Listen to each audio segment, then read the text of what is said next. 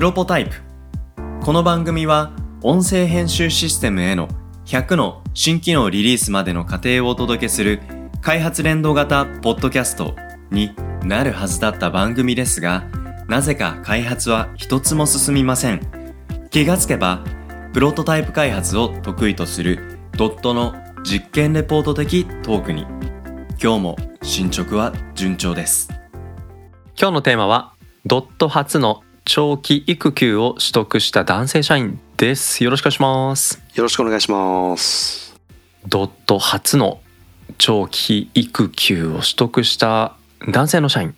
はい、うん。まあエピソードタイトルを復唱してしまいましたけども。はい。まあドットもね創業して社員も増えてきていろんな家族形態とともにお仕事をする。そういうメンバーがね続々ときっとドットに増えてきているんじゃないかなって思いますけれどもそれに応じて、まあ、社員のね働き方休み方そのあたりもやっぱりいろんな仕組みというのが会社の制度として、うん、新しく作られていくんだろうなと思いますけども今回初めて長期育休初めて取得した社員がいたということですかね。そうですねはい。はい。これ浅井さんとしてはこの制度、ううん。ん、なんか経営者であればねこういう長期育休を男性が取得できる会社、うん、なんかうんそういう制度あったらいいなってなんか思われてたりとかしたんじゃないかなって思ったんですけどこの制度自体どうだったんですか？まあいろんな社内制度っていうのを作ってきたんですけど、うんうんうん。この育休っていうのは本当に結構前からそれこそはい。第、今ドットが8期目なんですけど、第3期ぐらいからずっと思ってたことでそのあたりから子供がいるメンバーが入ったりとかっていうところがちょいちょいあったので、この育休っていう制度がちゃんと気軽に取れるようになっておかないとうん。今後ドットのメンバーがあの子供を産んでとかうん。あるいはまああの子供の何らかの形で育てるタイミングが来た時にうん。会社を辞めないといけないとかあまあ辞めないといけないまでいかなくてもうん。辞める選択肢っていうのがよぎらない会社にしたいなっていうふうに思っていてただこの育休っていうのはあのね会社側がはい育休取ってっていうよりはうん。タイミング特に第1号はうん。そういう社員がいないとなかなかそうね。行えないのでちょうどいいタイミングっつったらまああれなんですけどはい、うちの男性社員エンジニアなんですけど、に子供が誕生しましてで本人からの要望もあってうん育休取りたいんですよねっていう話があったので、おー。じゃあはい今だっていうことで、今だ。うん。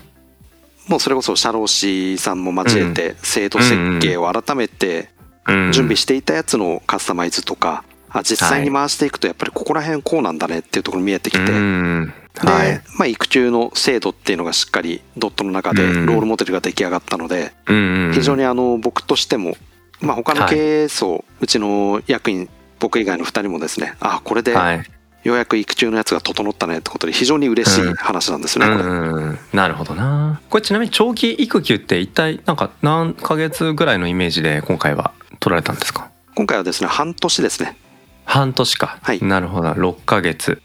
ねえなんかあのもちろんいろんな会社今ね休みやすさとかいろいろ制度を見直す会社さん多いと思いますけどエンジニアの皆さんってなんかやるときはやる。休むときは休むっていうなんかそういうメリハリがそもそもあったりするからうんうん。こういう長期育休の制度ができたらパッとなんか取りやすいというか、うんうん。なんていうのなんか心理的負担とかなくなんかスムーズに入っていけそうなイメージはあれどさっき浅井さんが言ってた実際運用してみたら意外とこういうところ見てなかったなとかこれはちょっと見直していかなきゃなって。なんかどんなその運用してみてからの発見があったのかなってちょっと気になったんですけどそこってどうでしたか？まずはですね今うん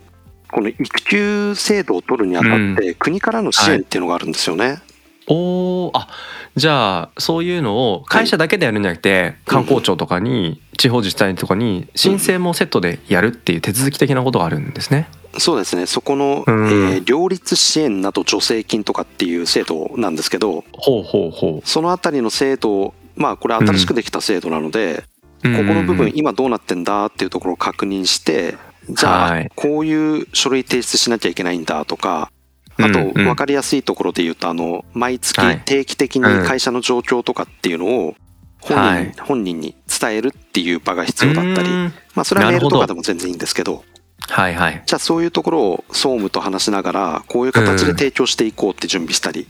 はい。あとやっぱり給与面のところですよね。実うん際どういう形の育休の取り方、例えば完全育休なのか、それともちょこっとだけ働くのか、はい。で、それぞれによってどういうふうな、あの、給与面、何割のところが出るのかっていうところは国の制度とかと合わせながらあ設計が必要だったので、そういう実務的なところとかがいろいろとありましたね。なるほど。そういう仕組みをまあ知って実装していくっていうのはこれは浅井さんプラス社外の社労士さん主にこの2人でやったって感じなんですか？そうですね。あとはあの本人ですね。今回はあの非常にありがたかったんですけれども、育休取得したいという話をまあだいぶ早い段階でもらえたので、うん。はい、じゃあもうその一人目の長期育休取得した男性社員はもい。制度のところの設計に入ってもらっちゃって、うん。うん。うん、当事者としてどういう形がやりやすいかとか、なるほど。はいはい。そういうところも考えてやっていきましたね。なるほどな。まあじゃあ本人も今あるものっていうよりもこの先ね自分が第1号だけど第2号第3号っていう皆さんがどういうふうにね仕組み設計されてたら使いやすいかっていうなんかそんなことも考えるもしかしたらきっかけになったかもしれないですね。そうですね。で、特に今回あのエンジニアだったので、うん、はい。僕の中ではあんまり俗人化するような仕事っていうのは作りたくないっていうのは当初からあったんですけど、うん。いわゆはいこの人じゃなきゃできない仕事っていうのはうん。あまり作りたくない。うん。ただ、基本的にはこの人と働きたいっていう人は増やしていきたい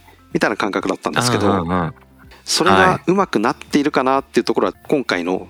うん。彼が育休に入って業務が回るかとか、長期育休入るよっていう時の社内のリアクションとかどうかなっていうところは見てたんですけど、あまあどあはいはうちも。特にあの育休取るっていう社内発表の時にうん。すごい好意的なうん。リアクションしか来なかったので、あそれは良かったっていう形でほっとしたところありますね。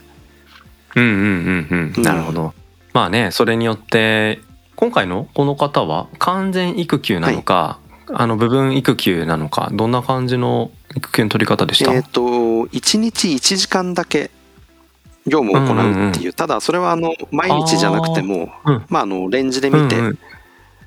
っていう形はい。はいはいで OK ですよっていうふうにしてるんですよね。なるほどなるほど。そっかそっか。じゃあまあゼロにはならないにしても、ある程度やっぱり役割の見直しとか、その方がメインで担ってたことを誰か他の人が担当するとか。そうですね、んそういうことをうん。役割の部分でいうと今回育休取得するのはエンジニアなんですけど、うん。エンジニアとしての業務は育休中は行わない。おー。逆に育休中にやる業務っていうのはどんなものなんですか？今まで彼がやったことのない業務ですね、ちょっと書類系のお仕事とかっていうところをやってもらううことになって、でこれもまあ本人と話した時に、プログラミングの業務ってやっぱりちょっと1日1時間とか短い時間でパパッとできるかっていうとそういうものではないんですけどそうただ決められた時間で成果出しやすい仕事っていうのも会社にはあって、うん。でそれを今まで本人は経験したことがなかったのでじゃあ会社の仕事ってどういうものがあるんだろうっていうところを見聞広げる意味でもこれをやっていうのは負担も少ないし今後にも絶対役に立つよねっていう。でそうですね。最悪そこの部分はあうんのやりきれなかったりちょっとあの育休中ですから子供の何かとか子供体調崩した奥さん体調崩したとかでパッと休みやすい業務にしようっていうところで話し合って決めたところですね。なるほど。いやてっきりエンジニア業務のなんか一部が残ってるって思い込んでましたけどそこは意外でしたね。そうですね、うん。なんかエンジニアがエンジニアリング以外の仕事をするってところもしかしたら嫌がる人もいるかもしれないんですけど、確かに。ただ、うん。まあ、お客さんにいろんな提案をするとかっていう時に、うん。いろんな仕事を知ってる方が役に立つところっていうのは必ずあるので、そういう意味ではうん。育休っていうのは単なる完全育休でもうん。もちろん構わないんですけどちょっと何かしら業務やりたいんですよねって場合はそういうような道もあるなっていうのが見えたのうんは今回のメリットメリットというかやってよかったところの一つですね。でうんうんうんうん。でまあ今回ね第1号ってことでしたけどまた第2号3号って出てくることによって見直していくこのあの制度ですけどもどうですか？この育休制度っていうものをこもしこれから新しく作っていくっていうまあ経営者さんであったり、はまだこれからないよっていうね会社さんスモールスタートアップとかだといるかもしれません。なんかこういう制度新しく作っていく皆さんになんか今回の経験をもし話すとしたらどんなメッセージがありますか？そうですね。これはもう僕の昔からの考え方なんですけど、ドットという会社をなんかいろんな人が入りたいドットで働きたいっていうふうに考えてもらう会社にしたいという気持ちはあまりなくて、今いる人たちがドットを辞める必要ないよね、うん。うんうん辞める理由がない会社にしたかったんですよね。でそれはあのライフステージが変わるとかいろんなこういう仕事したいからとかってまあいろんな理由がありますけど入りたい理由っていうより辞める理由をどんどん潰していってで長く働ける会社を作りたかったのでそれは多分うちみたいな規模の中小企業ってあの採用苦しんでると思うんですけどはい。採用苦しんでるってことは多分あの今いる社員が辞めちゃう方がもっとインパクトでかいのでそうね。社員が辞めたいと思う理由辞めなきゃいけない理由っていうのを潰していくと結果的に採用にもつながっていくので、うん。まあ、うちはその育休とかやってる余裕ないっていうところこそやってみたらいいんじゃないかなっていうのが僭越ながらのメッセージになりますかね。いやー僕もすごい今聞いて勉強になったな。なんかそういう制度設計ってやっぱり中小企業のね規模感だと経営者プラス社労士。実運用をどうするかとか制度の要件をね聞くとかっていうのはやっぱりそれを実際使う社員さん巻き込んでっていうのがいいとは思うんですけど会社としての仕組みを作っていくっていう意味で言えば社労士さんと経営者さんうんうん。あと総務この辺り巻き込んでいけばまあ十分なんですかね。そうですね。この辺はエンジニア出身だからっていうのもあるかもしれないんですけどワークフローを組んでいくような形なのでああうん。なるほど。うんうん、うん。で意外とこういう制度って普及とかで国の制度が絡むと逆に楽だなと思ったのはあの書類とかもちろん多いんですけど例外があまり許されないじゃないですか。こういう書類が必要ですみたいな。うんうんうん。フローを組んでいくときに例外のことをあまり考えなくてもある程度組めるのでうん。そこはやりやすいところだったかもしれないですね。うんうんうんうん。なのでるほど社労士さんと僕と総務と、うん